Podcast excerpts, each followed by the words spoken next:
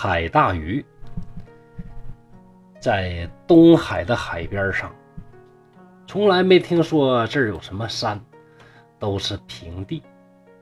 那有这么一天，突然呢，就看到海中是峻岭重叠，连绵数里，那叫山连着山，挨连着挨呀。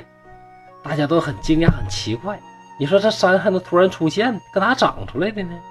又一天，这山呢突然就迁移了，没了，海边又恢复到以前的样子。大家就感觉非常的奇怪，这山还能说出来就出来，说没就没呢？就传说呀，这个海里边有大鱼，特别特别大那个鱼。一到清明的时候，这些大鱼啊就携家带口的呀，这一大群鱼啊，去自己的祖坟去祭扫。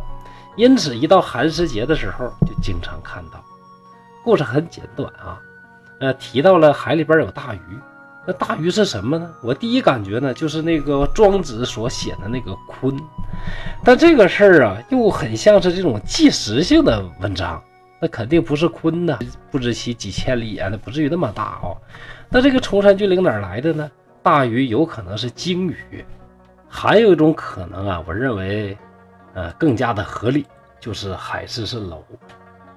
这海市蜃楼啊，在哪儿常见的？就在山东半岛的北部，就蓬莱那块儿啊，是特别的常见。在大自然里边啊，空气层各部分密度是有差别的，有一些特殊情况下，这个密度差别很大，所以就发生了这个光啊反射呀、折射这种现象，有可能就把陆地上一些大的这个山峦，通过这种反射和折射，在海面上的空中啊呈现出来，这就是所谓的海市蜃楼。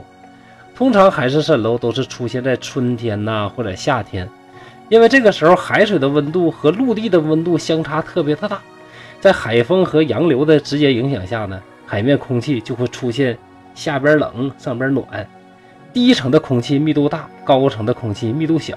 这个时候太阳光从海洋远处物体上反射出来，穿过这种密度不同的空气的时候啊，就形成两个界面，发生了光的这个折射。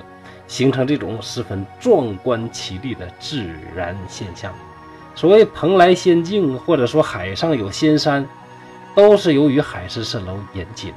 因为当时的人们科学技术并不发达，可能他们就把这种现象呢啊理解成为巨大的鲸鱼迁徙搬迁，甚至是到自己的祖坟上边去扫墓。好，特别简短的一篇。